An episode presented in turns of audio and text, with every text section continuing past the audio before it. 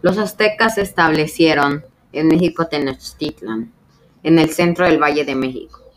expandiendo su control hacia ciudades ubicadas en el actual Estado de México, Morelos, Veracruz, Guerrero, Puebla, Oaxaca, la costa de Chiapas, Hidalgo y parte de Guatemala.